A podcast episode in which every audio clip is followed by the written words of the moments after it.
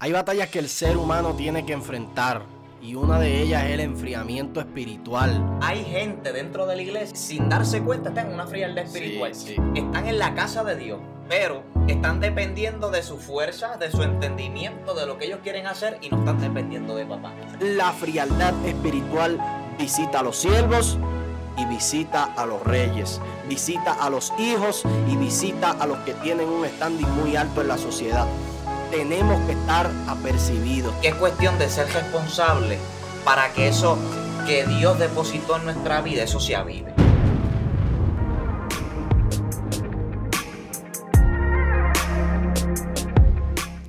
Hay batallas que el ser humano tiene que enfrentar y una de ellas es el enfriamiento espiritual.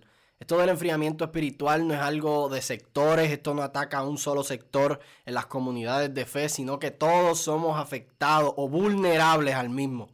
Eh, así que el enfriamiento espiritual es una realidad y es un problema serio que está atacando a nuestra iglesia. Este es el tema que vamos a estar tocando en el día de hoy, porque entendemos y reconocemos que, es un tema de necesidad y que es urgente que nosotros como, como líderes atendamos en estos precisos momentos.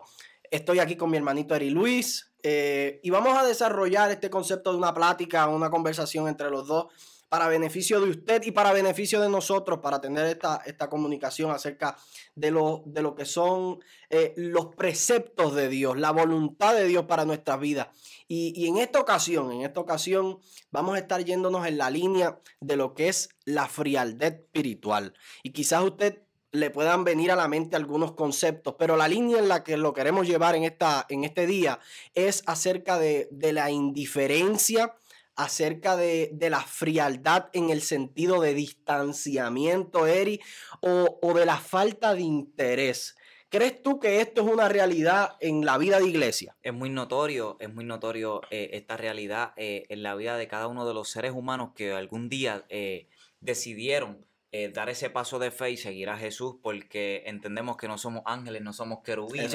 Estamos En, un cuerpo, ¿verdad? Que, es una lucha. Eh, tenemos una lucha con el enemigo, pero tenemos una lucha con nosotros, mismos. nosotros mismos. Y es algo que nosotros tenemos que estar muy atentos porque, como bien explicaba, eh, esto no ataca unos sectores sí y otros no. Eh, todos estamos vulnerables y por eso es que eh, deseamos, ¿verdad? poder hablar un poco, darle un poco de importancia. ¿Qué requiere esto? Exactamente. darle importancia para dialogar y profundizar un poco sobre este asunto. Eso es.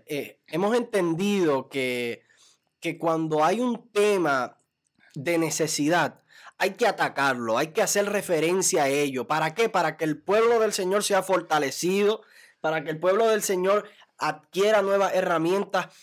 Porque yo creo que el punto clave de esto es que esto no solo ataca a un sector. A veces pensamos que los jóvenes son los más vulnerables, pero, eh, pero hoy queremos reconocer que, el que el que crea que está salvo, que vele que no caiga, el, que, el que ve, el que piensa que está firme en la fe, el que piensa que tiene eh, al diablo agarrado por, por, el cuello, que vele que no caiga. Por eso, por eso son los, los pasos que queremos discutir o, algunas, algunas dinámicas que queremos presentar para que usted, para que usted sea fortalecido en la fe. Eri, yo, yo he entendido y yo, y yo he aprendido que la frialdad espiritual no nace de la nada. Claro.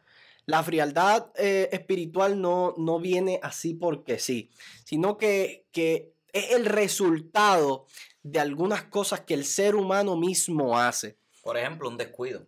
Exactamente, exactamente. Eh, hay unas causas, hay unas causas. Y, y ahorita hablábamos, Eri, y, y me mencionaba la falta de la disciplina espiritual. Claro, esto también viene con esta ley de la siembra que Jesús mm. en una ocasión nos enseñó. Nosotros eh, eh, eh, cosechamos lo que en un momento sembramos. Eso es así, eso esto yo creo que se aplica en muchas áreas de la vida, pero en este caso de cómo manejamos nuestra vida de fe, esta vida espiritual, es muy importante que a qué estamos alimentando, Exactamente. Eh, de qué nos estamos nutriendo, eh, con qué estamos siendo diligentes, con qué estamos siendo atentos eh, y también sobre qué estamos construyendo nuestra vida, nuestras emociones, nuestras Ujú, fuerzas, nuestros sueños, sobre qué, sobre qué fundamento, sobre lo que yo quiero, sobre muchas cosas que el mundo, nuestra humanidad nos puede ofrecer o, o sobre la voluntad de Dios. Sí, yo, yo creo que lo que estás diciendo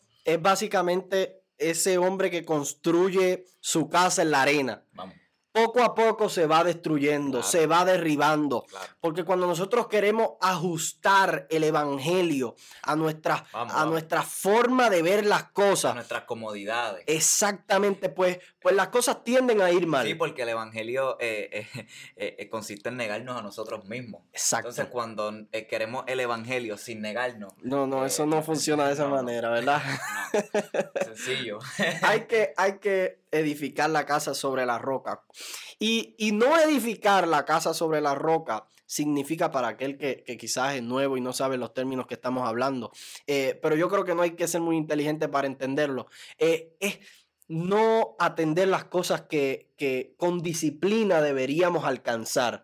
Eh, estamos hablando de, de una vida de oración, estamos habli- hablando de, de una vida de, de lectura bíblica, de ayuno, de búsqueda, De vigilia. de vigilia. Todas estas cosas van a permitir que nosotros estemos eh, apercibidos en el espíritu. Cada una, cada una eh, alimenta ciertas áreas de nuestra Exacto. vida. Por ejemplo, eh, el, el- la- el área de la oración trabaja muy fuerte con, nuestra, con nuestro interior, con nuestra alma. El área de la palabra ya trabaja más con el entendimiento. ¿Ves? Pero va- trabaja con todo, pero tiene sus fortalezas. Claro, algunas claro. Entonces, se añade eso el ayuno que nos ayuda a controlarnos Claro. físicamente. Entonces, todo esto e- es, Es un conjunto. es un conjunto, se, se une todo para hacernos fuertes espiritualmente.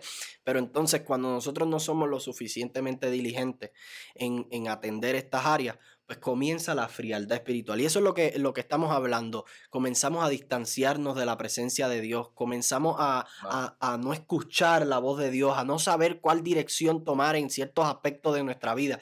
Y, y yo creo que la Biblia, y vamos a hablar de esto bíblicamente, la Biblia también presenta algunos, algunos ejemplos que podríamos eh, agarrar para así nosotros descubrir algunos secretos acerca de, de lo que es la frialdad espiritual y cómo no caer en ella.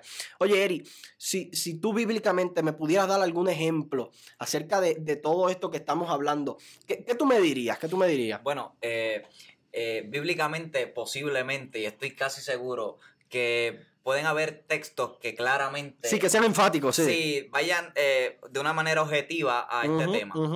Pero quisiera compartir eh, por aquí, por este medio, eh, este pasaje bíblico que nos narra este Lucas, capítulo, yo creo que me parece capítulo 15, por ahí, habla sobre la historia de este, de este joven rico. Esta es una historia que Jesús eh, cuenta, enseña a sus discípulos. Y hablando un poco de la paternidad eh, de Dios con nosotros, sus hijos, que somos ya eh, hijos suyos por medio de Cristo. Eh, este hecho de la frialdad espiritual eh, comienza con un distanciamiento de nuestro Padre, Wow. un alejamiento eh, de lo que nuestro Padre quiere para nosotros. Muy y esto es lo que sucede con este hijo pródigo. Este Muy hijo bien. pródigo eh, tenía, eh, estaba muy sustentado, este, estaba estable, eh, eh, estaba bien, no le hacía falta nada. wow. Entonces, eh, por dichas razones y por aquí la vida que nos puede escuchar puede tener sus razones. Claro, Nosotros como claro. humanos eh, tenemos nuestras razones, tenemos nuestras inclinaciones, nuestras concupiscencias, nuestros deseos. Tú sabes, esta carne que, que siempre va en contra de, de lo que Dios nos está Claro. dando. Eh, y, y este joven, eh, por cosas de la vida, decide pedirle la herencia Sí, sí. decide pe- pedirle la herencia a su papá y automáticamente dice la Biblia que él junta eh, todo lo que le correspondía y se aparta. Wow. Mira esto. Entonces, eso es lo que, ese es el primer paso para nosotros. eh, esto está poderoso. Eh, ese es el primer paso para nosotros. Este, Enfriarnos espiritualmente. Sí, entrar, eh, entrar en esto que no, no debemos caer Wow. eh, cuando comenzamos a alejarnos de nuestra relación con nuestro padre. Eh, eh, algo tremendo es que este hijo pide la herencia. En otras palabras, le está diciendo, papá, ya yo no quiero depender más de ti.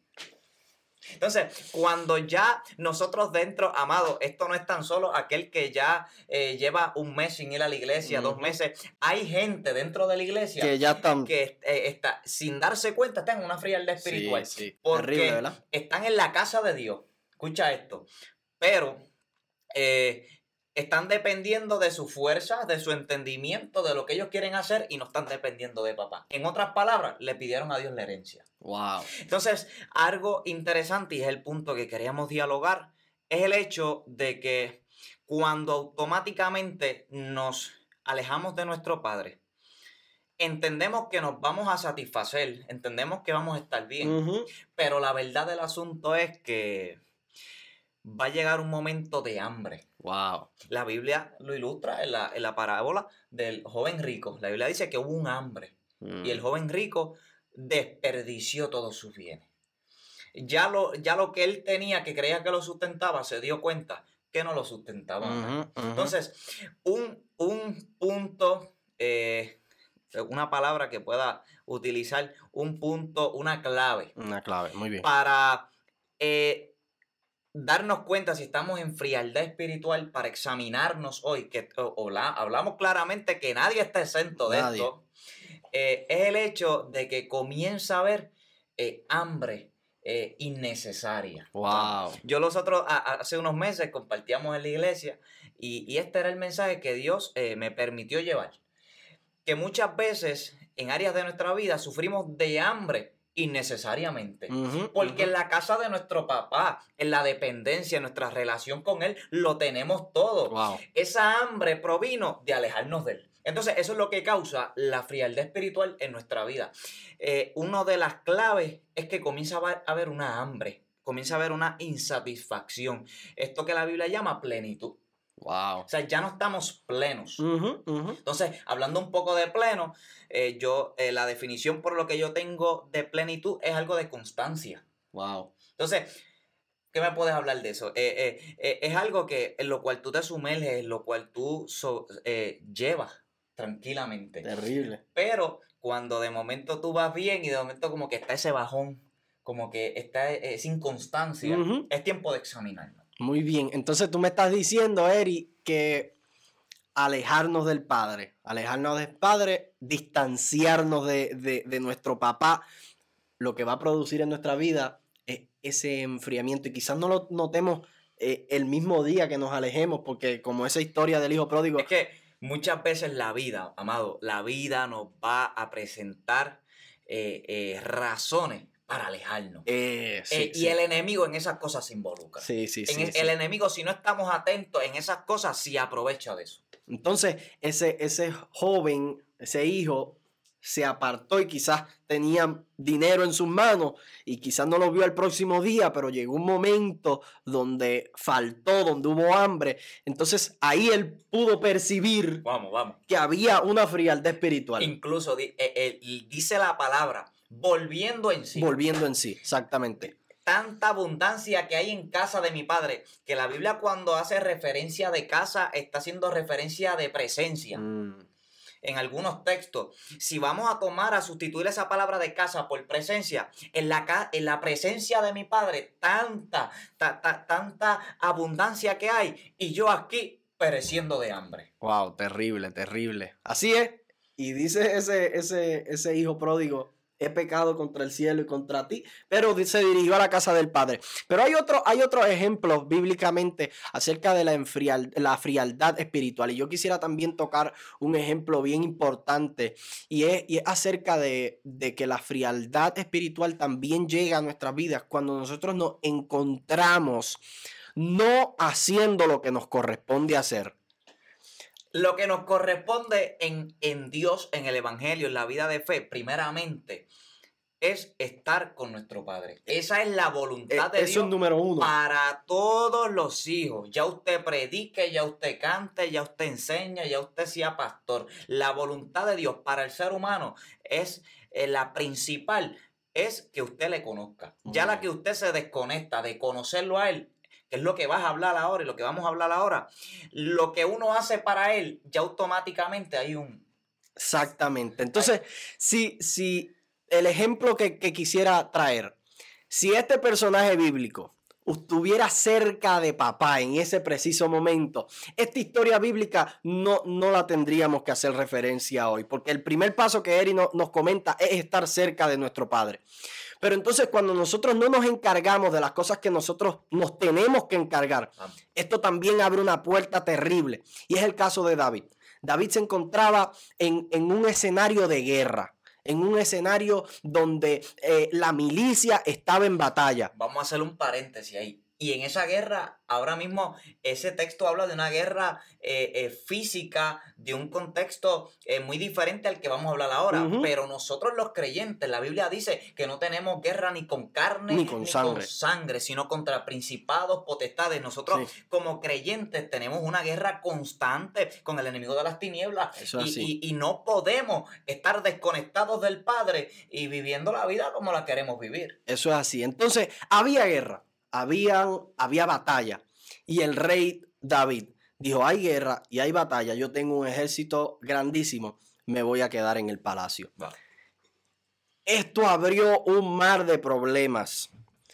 El hombre se queda en el palacio, descuidando el pueblo, descuidando la milicia, que era, que era lo fuerte, los hombres de guerra. Siendo irresponsable. Siendo irresponsable. La frialdad espiritual lo visitó. ¿Y qué pasó? Mirando por el balcón, tuvo aquel desliz que le ocasionó tanto daño.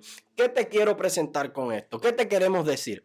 La frialdad espiritual visita a los siervos y visita a los reyes, visita a los hijos y visita a los que tienen un standing muy alto en la sociedad tenemos que estar apercibidos, tenemos que, reconocer, reconocer que hay cosas que nosotros nos tenemos que encargar, que nosotros no podemos descuidarnos ni en la oración, ni en la lectura, ni en el ayuno, ni en la consagración. En ninguno de estos, de estos temas nosotros nos podemos descuidar. Para ir concluyendo.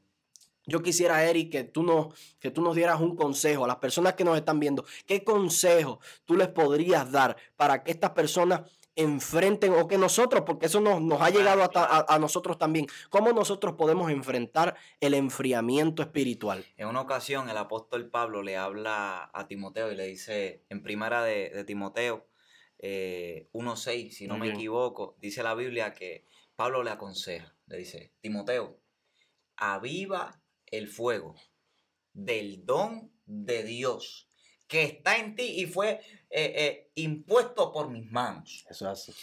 Eh, yo considero que hay algo ya de Dios depositado en nosotros. Y que es cuestión de ser responsable para que eso que Dios depositó en nuestra vida, eso se avive. Eso es, eso es. siendo responsables con nuestra vida de fe, nuestra vida cristiana, Dios es suficientemente Dios para cumplir la obra que ha empezado en nosotros eh, y automáticamente ese fuego, eh, eh, eso que Dios depositó en nosotros, eso para lo que nosotros fuimos llamados, va a despertar. Avive el fuego. Este es el consejo que el Señor tiene para tu vida en esta hora. Aviva el fuego. No te descuides. No dejes para mañana lo que puedes hacer hoy. Si tienes vida, saca un espacio para orar, saca un espacio para leer la Biblia y sé parte del avivamiento. Dios te bendiga.